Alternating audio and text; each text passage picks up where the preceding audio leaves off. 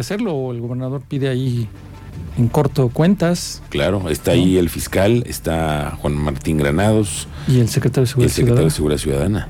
Sí, no Sí, me imagino esas, es- esas mesas, qué tantas cosas se No sabrán. veo alimento en la mesa, No, no, bien. cafecito, así como Sí. vamos a cafetear. Así, No, no, eso sí no hubo. Teniente, estamos eh, Con abordando el tema de los anexos. el tema de los anexos.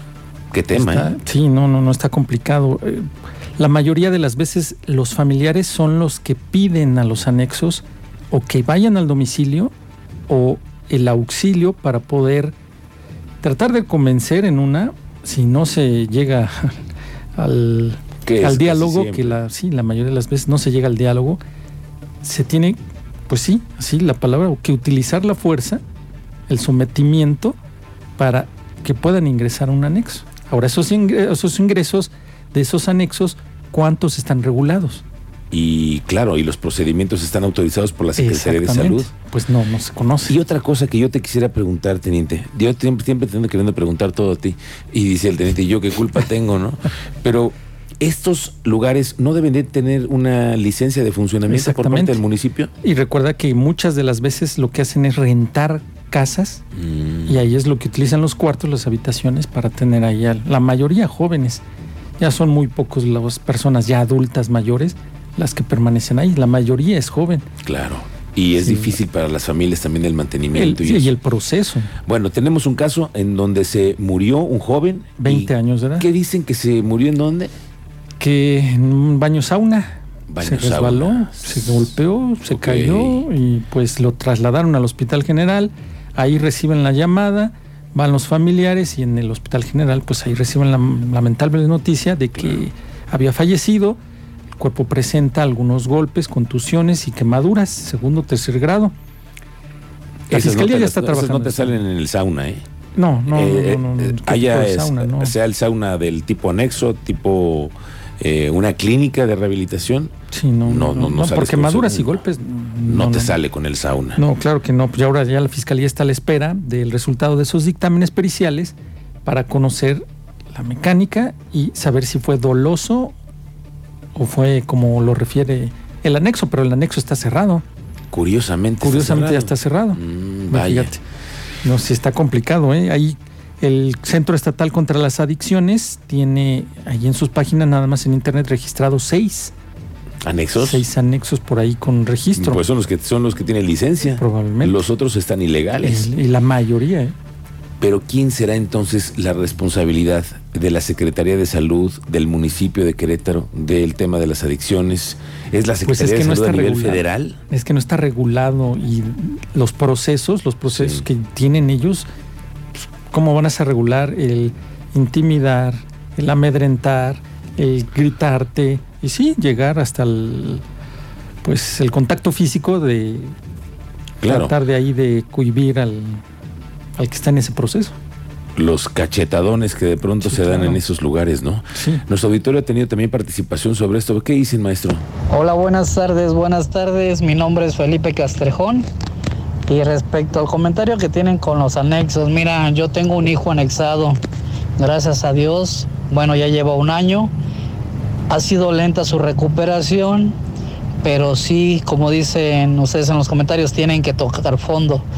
Hay algunos detalles que no me gustan del anexo, pero sí le ha servido, sí le ha servido.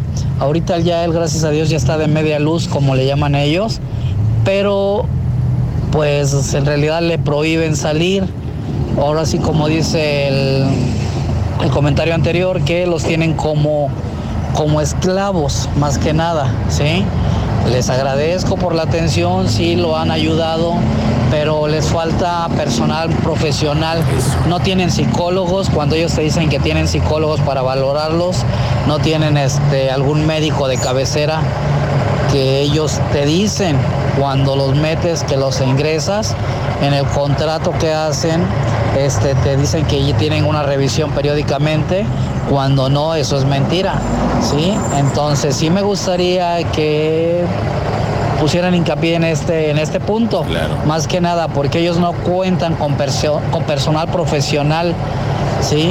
No tienen ni psicólogos, ni psiquiatras, ningún médico de cabecera o que Pues sí. esté ahí Es cierto, muchísimas gracias por compartir esta experiencia personal, familiar, pero Sí, sí. muchas familias también lo ubican como una oportunidad que tienen estos lugares para mejorar y que haya personal capacitado, psicólogos, psiquiatras, gente especializada en el trato de las adicciones. Y como lo refiere él, algunos sí avanzan, algunos sí tienen resultados, pero hay otros en los que no hay, no hay resultados. Ese método no funciona. Y hay otros que no tienen familia, No, que llegan y la familia después ya no se saber de ellos. de ellos, ¿no?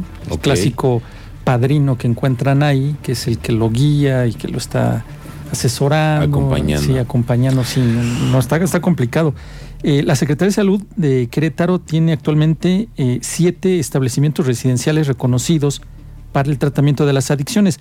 Refiero residenciales porque te digo que por la, la mayoría renta, alquila un- una casa Un inmueble. un inmueble, de los cuales eh, cuatro se encuentran en la capital, uno en San Juan, uno en Corregidora y uno más en Tequisquiapan, Ok. que es lo que tiene de datos la Secretaría de Salud. Entonces, el que está en el Marqués no está en el padrón de la Secretaría de Salud. Salud. Puede ser ilegal. Ojo. Sí, pues es que así muchos trabajan también. Y los ves en los semáforos, te, te ha tocado, en los semáforos Sí, están sí, boteando, boteando. los mandan a botear al final para la alimentación, el aseo personal que requieren cuando ya sus familiares ya no van, ya no los, no los siguen apoyando. Es ¿no? cierto. Ese es parte del proceso. Vamos a estar pendientes qué dice la Fiscalía sobre este asunto, teniente. que está a la espera de los servicios, pero resultados de servicios periciales para conocer si la muerte de este joven, Marco Antonio, fue doloso.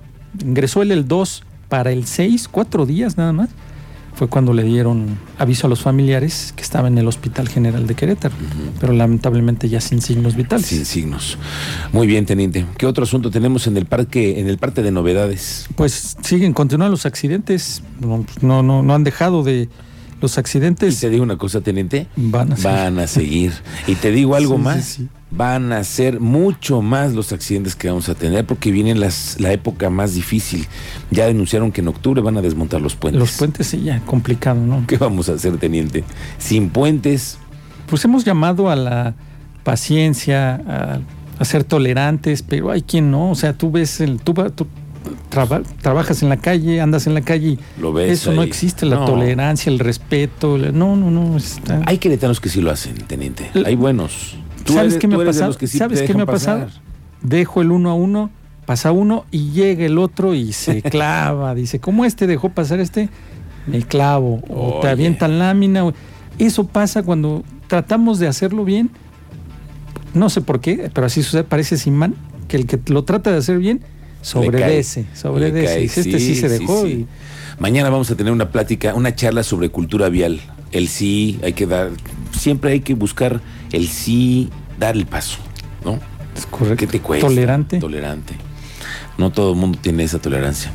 Oye, teniente, pues sí, siguen los accidentes y ahora que van a desmontar los puentes, ahí te encargo. Pues el- los retrasos, escuelas, empresas, trabajo, va a estar complicado, ¿no? Pues, al- son desmontados al mismo tiempo, laterales. Creo yo que va a haber tramos en los que se va a poder ingresar otra vez a central, te vuelves a desincorporar otra vez al lateral para desahogar.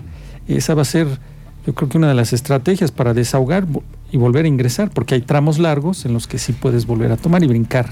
Te recuerdo que dijeron que iban a desmontar todos los puentes al mismo Centrales, tiempo, ¿eh? Sí, sí, sí. Sí, al sí. mismo tiempo. Entonces, veo que va a ser una dinámica la muy diferente a la que vamos a tener en larga. octubre. Sí, sí, sí. octubre, noviembre. Hace rato lo platicaba con Don Chava, un taxista que me hizo el favor de traerme. En diciembre, si de por sí diciembre es caótico, Sí. la primera semana ya empiezan todo el mundo que con sus Ya fiestas. son prolongados los tiempos de tráfico. Si tú lo ves en Bernardo Quintana, ya casi todo el día tenemos avance de 30 kilómetros por hora, 25 kilómetros por hora. Es casi cierto. todo el día ya. ¿Qué nos espera? ¿Qué nos espera, teniente? ¿Que resuelva eso parte? No lo sé. 5 de febrero que nos resuelva eso. Eso debe de ser. Esa es la propuesta. Eso es lo que no han puesto en la mesa, ¿no? 5 de febrero nos va a ayudar. Pero era urgente arreglar esa Ah, sí, ya, sí, sí. ya, ya Años, no daba eran más. años, ya. ya, ya estuvo. Nadie lo tocaba. Ni- todos los- exgobernadores pasados nomás pasaban por ahí, pero nunca dijeron Nadie le me paro mano. y aquí le, le echo mano, ¿no? No, pues se ve, pues al final se ve ahí la, la intención. Veamos a ver el resultado, ¿no? Falta ver el resultado. Todavía falta. Muy bien, teniente. ¿Algo más? Pendientes entonces. ¿En dónde te encontramos en redes sociales? Estoy en Twitter como Mérida7776. Tenemos ahí denuncias otra vez en la colonia está Los Huertos, otra vez este sujeto que se roba los carritos y ahí los lleva y los va y los vende en una chatarrera. Lleva los carritos de supermercado y los vende en las chatarreras. Y va a media calle, pasan las patrullas al lado, ahí no Y le ahí dicen nada. No. Tú ves una persona pues en situación de calle con un carrito de supermercado, ni lo cuestionan, ni le preguntan nada. Ese cuate llega y ya los vecinos vigilan ahí, oye, ¿pero dónde llevas esto? Es que lo voy a vender ahí a una chatarrera. Me dan X cantidad por el carrito y lo, Y lo que material lleva, encontraron, lo claro. que lleva. ¿no? Para Qué que difícil veas. está la calle, teniente. Sí, Lo vemos y lo, lo- lo estamos ahí eh, fotografiando todos los días y nos damos cuenta de la dificultad que tienen en parques y jardines, en drenes, nos hemos encontrado gente dormida, ¿no? Sí, Bueno, gracias, teniente, estamos pendientes. muy buenas tardes. Muy buenas tardes.